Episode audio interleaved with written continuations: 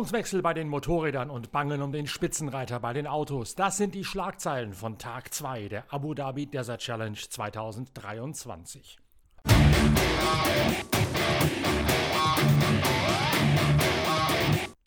Herzlich willkommen zu einer weiteren Folge von Pitcast, dem Podcast eurer Lieblingszeitschrift Pitwalk. Wir beschäftigen uns ein weiteres Mal mit dem Marathon-Rallye-Sport, denn wir wissen ja aufgrund eurer Zugriffszahlen auf unsere Daily Dakar Podcast-Reihe und auch auf eure tolle Resonanz voller Begeisterung für die Inhalte unserer Zeitschrift Pitwalk, dass gerade diese anspruchsvolle Disziplin des Motorsports euch ganz besonders am Herzen liegt. Darum haben wir auch die neue Ausgabe der Zeitschrift Pitwalk die am Freitag im ganzen deutschsprachigen Raum in den Handel kommen wird, ausdrücklich noch einmal ins Zeichen des Marathon-Rallye-Sports gestellt, mit drei großen Geschichten rund um die Rallye Dakar und um die Baja 1000 in Mexiko. Da gibt es fesselnde Inhalte für euch aus der Motorradwertung mit einem Meeting mit Kevin Benavides, dem Rallye Dakar-Sieger. Eine große Enthüllungsgeschichte über die Art, wie die Autos heutzutage gebaut werden, wie sie hätten gebaut werden müssen, wenn man nicht Audi heißt und wie Toyota es geschafft hat, Audi an der Nase rumzuführen bei der Rallye Dakar. Das sind zwei der Kernthemen in der neuen Ausgabe der Zeitschrift Pitwalk. Alle Abonnenten und Vorabbesteller haben die 180 Seiten starke Ausgabe von Deutschlands größter Motorsportzeitschrift längst zu Hause. Und anhand der ersten Rückmeldungen, die eingelaufen sind, über unsere Social Media Kanäle at Pitwalk Media oder über unser E-Mail-Postfach verlag at pitwalk.de, da sehe ich, dass wir wieder genau euren Geschmacksnerv getroffen haben. Wir haben gleichzeitig auch so viele Vorbestellungen wie schon lange nicht mehr für eine Ausgabe der Zeitschrift Pitwalk. Der Start ins Jahr 2023 also äußerst verheißungsvoll, dank eurer großen Begeisterungsfähigkeit. Die Zugriffszahlen auf unsere Podcasts der Daily Dakar-Reihe waren schon außergewöhnlich hoch und jetzt so viele Vorabbestellungen und auch Neuabonnementabschlüsse, wie wir es schon lange nicht mehr gehabt haben. Dafür kann ich euch nur auch von ganzem Herzen Danke, Danke, Danke sagen. Da macht es dann doch wieder richtig Spaß, die Arbeit mit dem nötigen Elan anzugehen, die unsere kleine, aber feine Truppe von Pitwalk allmonatlich wieder auf sich nimmt, um euch alle zwei Monate eine neue Ausgabe von Racist Finest, der anspruchsvollsten, größten deutschen Motorsportzeitschrift zu bieten, mit immer wieder neuen Themenschwerpunkten, auch zum Thema Marathon-Rallye-Sport.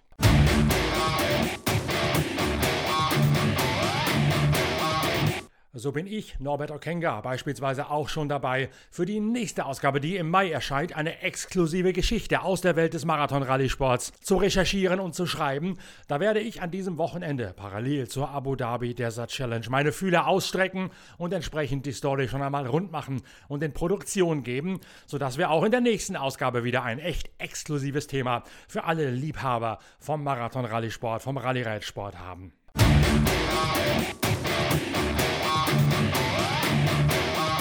Jetzt aber zunächst einmal zur zweiten Etappe der Abu Dhabi Desert Challenge. Sie führt von Madinat Zayed nach Um al-Sumaul. 257 Kilometer Start nördlich von Liva. Dann geht es in südwestlicher Richtung. Eben 257 Kilometer, 108 davon sogar auf Asphalt in Richtung des Zielorts Um al-Sumul. Für die Motorradfahrer ist es heute eine Marathon-Etappe. Das heißt, abends ist kein Service erlaubt von Mechanikern und man darf nur mit Bordmitteln reparieren, was anfällt. Das wird bereits in der Spitze der Biker ein Thema werden. Dazu allerdings komme ich ein bisschen später. Zunächst der Blick in die Automobilwertung, wo Nasser Al-Attiyah scheinbar an der Spitze alles im Griff hat. Der Katari gewinnt seine dritte Etappe inklusive des Prologs und manifestiert mit manifestiert damit Platz 1 in der Gesamtwertung vor Yazid al-Raji. Doch Nasser al-Attiyah leidet Höllenqualen im Cockpit, denn bei einer brutalen Landung hat er sich die Schulter angeschlagen und hat seitdem unter extremen Schulterschmerzen zu leiden. Dieses Thema der brutalen Landungen, die immer wieder Verletzungen hervorrufen, ist auch eines, das in unserer großen Analyse der neuen Ausgabe der Zeitschrift Pitwalk zentral betrachtet wird. Da gibt es viele Erklärungen dazu, warum plötzlich sich solche Verletzungen herhäufen, wie beispielsweise jetzt auch Nasser al-Attiyah eine abbekommen hat. Alatia gewinnt die heutige Tageswertung vor Sebastian Loeb und vor Yazid Al-Raji. Al-Raji an der Seite von Dirk äh, von Sitzewitz Krankheitsvertretung, nämlich von Timo Gottschalk als neuer alter Beifahrer des Saudi, ist damit in der Gesamtwertung weiterhin Zweiter hinter Nasser Al-Attiyah. Eine heftige Prüfung, äh, lang, anstrengend. Im ersten Teil extrem viele blinde Drops äh, in, in, in schnellen Passagen, also super schwer, da den richtigen Speed zu finden, ohne nicht einen großen Fehler zu machen. Da haben wir recht ruhig angehen lassen. Zweite Hälfte war um einiges angenehmer, größere Dünen mit immer wieder ähm, Abschnitten ähm, auf Schotter dazwischen, wo es recht schnell war, wo auch ein bisschen Kilometer man machen konnte. Zum Ende wieder recht weich, äh, aber alles im allem okay. Also wir hatten eine gute Prüfung, keine Probleme. Und sind mit unserem dritten und mit dem zweiten im Gesamt eigentlich, eigentlich happy und ja, schauen jetzt weiter.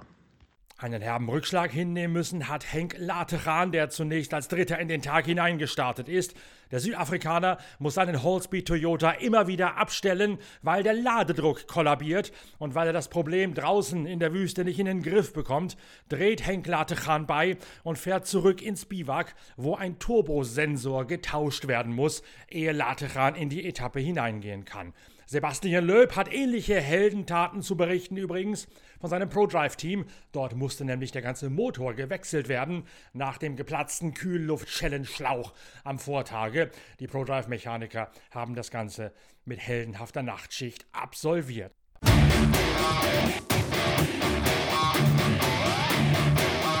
In der T3-Kategorie für Side-by-Side-Prototypen gewinnt Matthias Ekström seine erste Etappe in diesem Jahr. Matthias Ekström hat sehr offensiv eingefordert. Er bräuchte mehr Kilometer in der Wüste, um bei der nächsten Dakar besser vorbereitet zu sein. Und eigentlich hätte er es lieber gesehen, wenn sein Arbeitgeber Audi auch bei dieser Rallye mit an den Start gegangen wäre. Audi allerdings hat so viel offene Baustellen und gleichzeitig einen so hohen Sparzwang im ganzen Konzern, dass man es sich nicht leisten kann, mit den e-tron die gesamte Marathon-Rallye-Weltmeisterschaft zu beschicken. Man lässt dort diese Szene ziemlich im Stich und wird erst wieder in Marokko an den Start gehen, als Generalprobe für den dritten Einsatz bei der Rallye Dakar. Das wird dann gleichzeitig der letzte Einsatz in diesem Dreijahresprogramm werden, den Audi bei der Dakar forciert, ehe es dann mit voller Macht auf die Formel 1 geht. Ekström wird so von seinem Arbeitgeber ziemlich im Regen stehen gelassen, hat sich die Dienste eines Side-by-Side -Side gesichert. Gestern ist er noch ausgefallen, weil ihm im tiefen Wüstensand das Benzin ausgegangen ist. Heute gewinnt Matthias Ekström mit 2 Minuten und 41 Sekunden vor Seth Quintero mit seinem deutschen Beifahrer Dennis Zenz und vor Austin Jones, dem Dakar-Sieger. Quintero und Sens sind nach wie vor Führende in der T3 Gesamtwertung. Ähm, ja, heute war einer dieser berühmt-berüchtigten Tage äh, in Abu Dhabi, wo man gefühlt in jedem Loch sich äh, Fahrer, Beifahrer, Auto töten kann. Ähm, ja, halt viele Drop-Offs, ähm, die nicht im Roadbook sind, ähm, aber wir kennen das Thema hier in Abu Dhabi. Ähm, man kann zehn Dünen, Wellen vertrauen und die Hälfte, da geht einfach die Erde unter.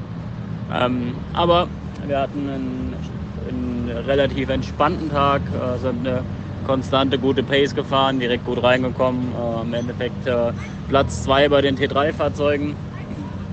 Es war nur Matthias extrem schneller, ich glaube 2 Minuten 30. Ähm, aber dadurch, dass der Matthias gestern schon, glaube ich, zwei Stunden verloren hat, äh, spielt es für die Gesamtwertung keine Rolle. Äh, das heißt, wir konnten unseren Vorsprung in der Gesamtwertung ausbauen. Ich glaube jetzt mittlerweile auf fast 10 Minuten.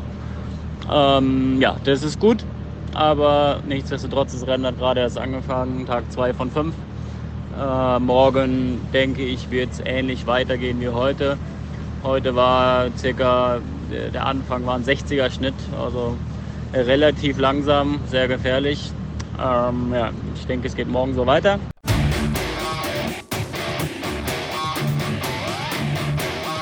Bei den Motorrädern gibt es einen Führungswechsel. Adrian von Beveren aus Frankreich übernimmt vor Pablo Quintanilla, seinem Honda-Teamkollegen, die Führung. Quintanilla verfranst sich gleich am Vormittag mit großen Navigationsproblemen und konzentriert sich dann mehr auf die Orientierung anstatt aufs reine Motorradfahren, hat deswegen keine Chance, ganz vorne reinzufahren. Auch von Beveren, der Franzose, ist in der Tageswertung nicht vorne geführt, aber trotzdem der neue Gesamtführende. Der Sieg aber geht an Luciano Benavides auf einer Husqvarna. Luciano Benavides ist ja der jüngere Bruder von Kevin Benavides, dem Hauptdarsteller in der aktuellen Ausgabe der Zeitschrift Pitwalk. Luciano Benavides holt sich mit dem Tagessieg Platz 3 in der Gesamtwertung und heute gewinnt er die Etappe vor Skyler House, dem US-Amerikaner aus Kalifornien, der auch eine Husqvarna fährt der Zweiter wird hinter Luciano Benavides, obwohl ihm die Dichtung, eine Gummidichtung der Benzinpumpe für den hinteren Tank kaputt geht. Skyler House kann deswegen die Marathon-Etappe nur mit gebremstem Schaum zu Ende fahren. Als er ins Ziel kommt, reparieren Luciano Benavides und KTM-Fahrer Toby Price gemeinsam mit Skyler House die kaputte Benzinpumpe, damit der am zweiten Tag der Marathon-Etappe am Mittwoch wieder voll eingreifen kann. Benavides, House und Toby Price übrigens, die habt ihr ja in der letzten Ausgabe der Zeitschrift Pitwalk, Heft Nummer 70, ganz gut kennengelernt, wo wir eine Hintergrundgeschichte gemacht haben, wie die Motorradfahrer, die ja in der Offseason in aller Herrenländer und über alle möglichen Kontinente verstreut sind, sich vorbereiten auf die größte Herausforderung, das größte Abenteuer des Motorsports. Diese Geschichte in Heft Nummer 70 der Zeitschrift Pitwalk ist sicher auch immer noch einmal lesenswert für alle Liebhaber des Marathon-Rallye-Sports.